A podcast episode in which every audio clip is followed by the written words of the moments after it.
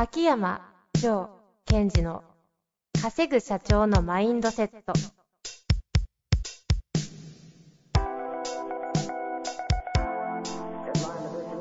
なぜ一流の経営者たちはぶつかる壁を次々と越えられるのか。そこに隠されたマインドの正体。ポッドキャスト「稼ぐ社長のマインドセット」は上場企業から中小企業まで。エグゼクティブコーチングトレーナーとして人材開発を行ってきた秋山城賢治が経営や人生で役立つマインドの本質について分かりやすく解説しますこんにちは、遠藤和樹です。秋山城賢治の稼ぐ社長のマインドセット。秋山先生、よろしくお願いいたします。はい、よろしくお願いします。さあ、本日のおすすめシリーズ。おすすめシリーズじゃないですよ。あ、違います。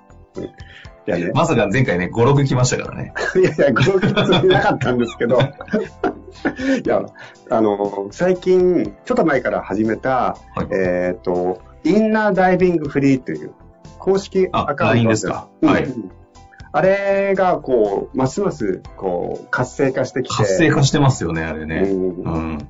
で、私はなかなか、要するに活性化何かっていうと、週に3回私がこう、えっと、今日のメントレミッションはとか、うんうんそれこそ今日の情報力はこれを意識してとか、読むメントレとかってじゃないですか。はい。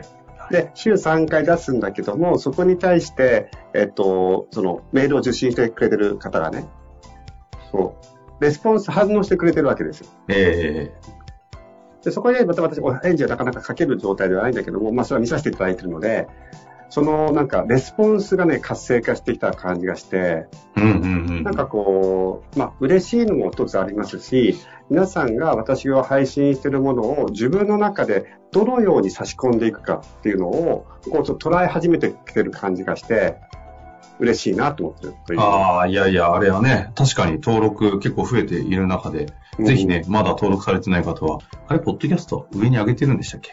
まあ、いずれにしろ、うん、あの上げてると思います上ね。げていると思いますし、サイトとかも見ても探せると思うので、まあ、うまいこと探していただいて、うん登録をしていただきたいなと思いますが。で、なおかつ今このリスナーの方でも登録してる方はいると思うので、あのまだ、こう、レッスンを返しちゃいけないと思ってる方もいると思うのね。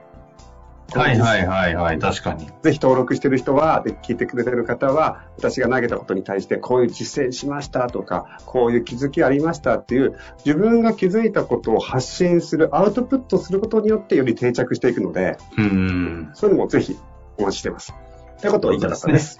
この間に、どうしても大事な打ち合わせがあって、23時半ぐらいまで伸びちゃって、いやー、秋山先生申し訳ねえなと思ったら、いきなりなんかオーラがおかしいと思って、すみません、ちょっともういいいい加減いいですかと、私がね。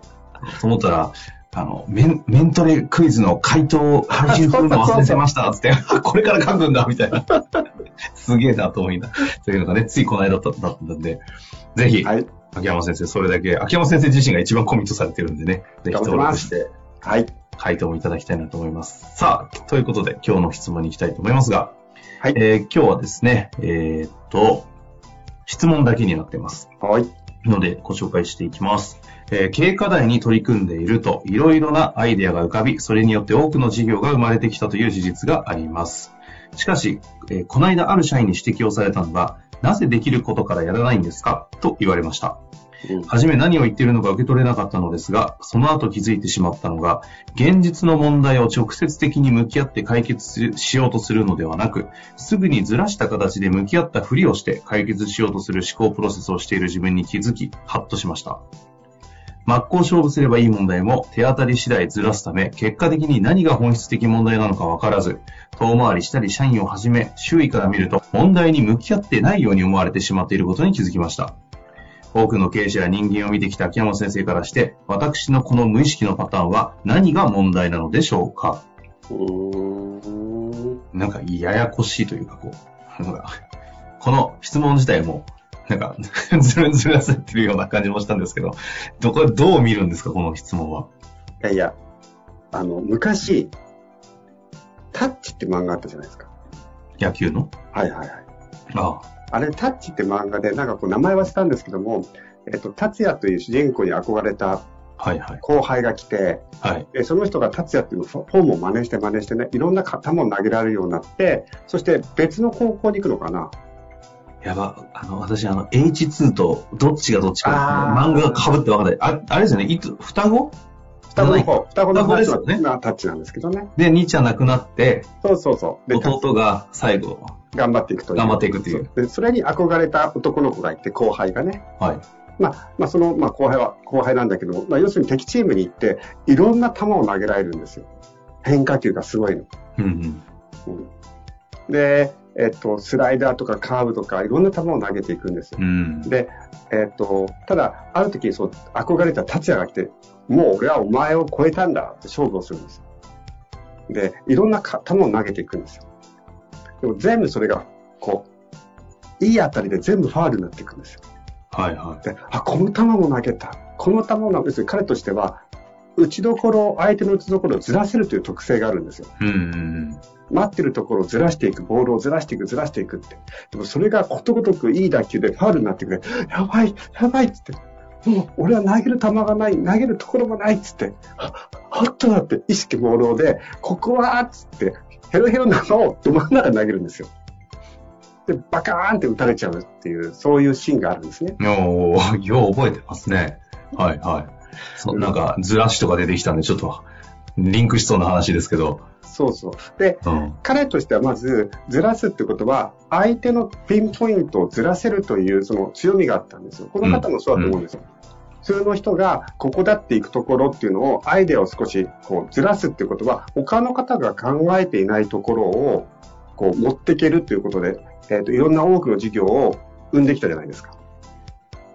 で、そこが自分の強みだと。それは良かったと思います。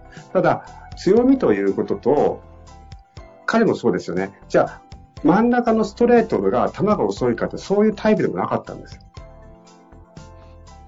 だから彼も最初から、えっと、逆にずらしじゃないけども、時には真ん中でドンと投げると。そういうこともやっぱり必要だと思うんですよね。うんうん真っ向勝負といううん。う。んうん。ですから、ここでまず私が今日伝えた2つポイントがあって、1つは、そのずらす、つまり少し角度を変えながら問題を解決していくというこの人の強みっていうのはいいと思います。ただ、その一方で、自分が正々堂々と問題に対して、まずはこれやってみようぜっていうことも、やってもいいし、できる人だっていう自覚はちゃんと持った方がいいと思います。うんうんうん。やっぱり、えっと、なんだかんだ言って最後は力技ができる人が、ずらしができるとよりいいじゃないですか。うんうんうん。ということで、やっぱり私たちは、えっ、と、時には真っ向勝負で、ここ一点集中、ここを突破しようぜっていう考えを常に経営者は持ちつつ、とはいえ、やっぱり違うアイデアはないかな、違うアイデアはないかなっていうふうに考えていってくださいっていうお話が一つ。うんうんうん。で、もう一つ考えられることは、うんと、そのずらすということでね、えー真っ向勝負を避けてるっていう人も、人っていうか場合もあるんですよ。あの、正々堂々のやり方をして失敗すると何が起きるかっていうと、凹むじゃないですか。うんうんで、そうすると、ずらすことによってちょっと失敗しても、まあ、OK とかって思っちゃったりするわけです。うん。うんうん。勝負して、勝負してないもんってことですよね。そうそうそう。例えば、うちの、例えばですよ、えっ、と、うちの、えっ、と、メインの、今までメインにしたサービスはこれだと。うんうん。で、そのサービスがちょっと低迷してきたと。じゃあ違うものを作ろう、作ろう、作ろうと。で、それもちょっと売れたりしたと。でも、この、えっと、メインにしたものっていうのはどんどん落ちてくるから、そこに対して本気でみんなで社員全員で手こ入れするとか、それを突き進むっていうことをやって、もしこけちゃったら、なんか一番の軸が折れそうじゃないですか。うんうん。でも、やっぱりそうじゃないと思うんですよね。で特はいに。この方の場合は、なぜできることをやらないんですかということは、やっぱり現場の方の意見の中で、ここ勝負していきましょうよって感じ取ってくれてる人がいるので、もしかするとこの方は昔は割と、あの、一人で孤独で自分でいろんなことを考えて、か経営を頑張ってきたかもしれ、した方かもしれませんね。うん。でも今はそのように、えっと、こういうことを逆に社社長に対してね、真っ向勝負で言ってくれる人がいるということも、今のあなたが作り込んできた現状じゃないですか。うん、うん、うん。でそこにちゃんと誇りを感じて、よし、今回は真っ向勝負行こうぜ。自分の一番た、自分たちがやってきたメインのやつをもう一回、そこに集中して、この授業を突破するんだぞっていうところをやっぱり持っていってほしいなというのが私の、まあ、感想っちゃおかしいですけどね。うん、まあ、願いも込めた感想という感じなんですかね。じゃあ、この方の質問としては、この私の無意識のパターンは何でしょうかという質問にはなってますけど、うんなんか、ちょっと、大きく言っちゃうと、そこじ、そのね、パターンが問題ではないって感じなんですか？ここの辺はどうなんえっとですかね、パターンが問題というならば、その、うん自分のそのずらしていくという強み、そこにとらわれちゃってないですかって見てほしいんですよ。ああ、その、ずら、さっきのカーブの話、カーブじゃない、あの変化球の話ですね。そうそうそう。うんでそこは強みではあるけども、そこに対して頼りすぎちゃいけませんということです。あの、これよくある話なんじゃないかなと思うんですけど、うん。えっ、と、なんと表現すれば。えっ、と、この方の強み、まさにおっしゃった通り、ずらすうん、だとした場合、ただそのずらしが強みなはずなのに、今回の件って気づいたらずらしが強みじゃなくなってるうん。うん。っていうふうに陥ってることに気づいたってことじゃないですか。そうですね。けど、やっぱりずらしは強みなはず。で、多分皆さん結構あれ同じのはありますよね。これが強みだと思ってる、勝負してたはずなのに、あれこの強みが、なんか、さっき言ってた、囚われたのか、うんうん。結果それを使うことで現実から逃げてたってケースって、抽象的に見るとあると思うんですけど、はい。これって、なん、なんて聞けばいいんですか？なんでまず起きるんですか？も聞きたいですし、どのようにした時にそうなってしまうのか、そうならない一つの差はどうなのかみたいな話ってどうなんですか？まあ、その言葉遊びに近いかもしれないけど、そう、私はそうは思ってないけどね。ずらしというのは何かというと、何らかがあったからずらしが効くわけだって、うん。ずらしとずれちゃってるってちょっと違うじゃないですか。はいはいはい。確かですから、えっと、やっぱり常に自分たちの事業のドマインとか、この問題に対してのまっすぐはここだよね。でも、そこからここをずらしていくことによって、こういうことが狙えるよねと。ずらすのは目的じゃないじゃないですか。なので、えっと、まあ、簡単に言うと、ずらすということによっちゃうと、こうなっちゃう。に。うーん。今を聞いてて、秋山先生の言葉で言うとなんですけど、なんかアウトカムないし、まあ、まあ、大きくならビジョン。うん。を失った時のずらしはずれなのかなという感じもあ、したんですけど。。そうそう。その通りです。ずらすことがアウトカムになっちゃうとかね。うんうんうん。そうそう。だから、ずらしてもど真ん中でも結局はアウトカムとかビジョンに近づくためのやり方じゃないですか。はいはいはい。そうそう。だから、やっぱり、あのーちょっと前のドローンの話で例えるとですよ、やっぱり高いところから物を見すぎないで、うんうん。高くなるということは市場がちっちゃくなる、車がちっちゃくなるので、こういうふうに本当ちっちゃくなっちゃうので、感じなくなっちゃうんですよね。だ時にはしっかりとそのドローンの位置を通常な1メートルぐらいまで落としあ降りてきて、今見て、あ、確かにできるところからやろうぜっていうふうにやってみて、また上にスーッと上がっていく。で、このなんか視座の上下の感覚っていうのを持つといいと思います。なるほど。あでも、自分自身でこう、ドローンを上下できる人もいれば、下にちゃんと見てくれる人がいると上見れるしっていうのは、いや、そうですよね置。かれてる環境と、まあ、そのさ参謀たちどんだけいるのかとか、いろいろな状況にもよって起きそうですね。この方の場合は、そういう意味で言うと、そういうことを見てくれそうな人が出始めてるってことでもあるんですかね。なぜできることからやらないんですか。うん。ですから、それもさっき言ったように、そのような人たちを採用しているとか、そそばに置いていくことができているっていうことも、自分自身の成長だってことをやっぱりちゃんと自覚していくべきだと思いますね。